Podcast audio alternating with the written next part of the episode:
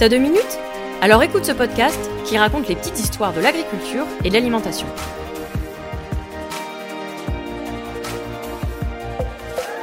Saviez-vous que le kiwi pousse sur une liane appelée scientifiquement Actinidia?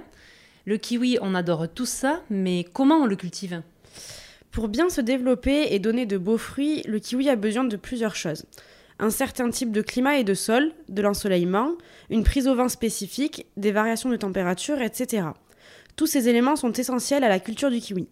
L'eau, quant à elle, relève d'une importance cruciale pour sa production. C'est pourquoi les vergers des kiwis sont souvent implantés au bord des cours d'eau.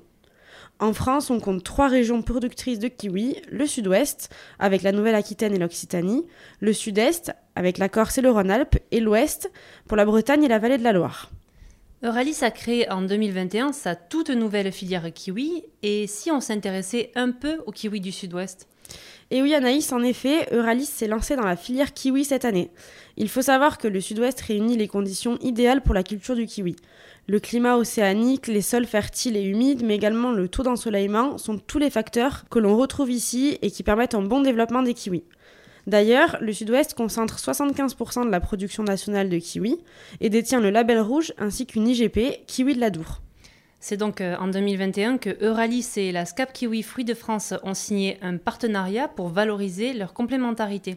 Le but premier est d'élargir le périmètre de production en augmentant les surfaces des vergers, mais aussi de mobiliser et accompagner de nouveaux producteurs.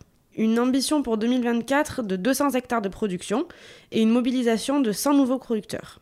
Par son approche conseil, Euralis veut accompagner les adhérents qui souhaitent se lancer dans la filière kiwi et leur proposer une offre d'implantation avec des solutions personnalisées de financement, de matériel et de plantation. Vous voyez, c'est l'avenir ce petit kiwi. Retrouve-nous pour d'autres épisodes, entre autres sur Spotify, Deezer et Apple Podcast.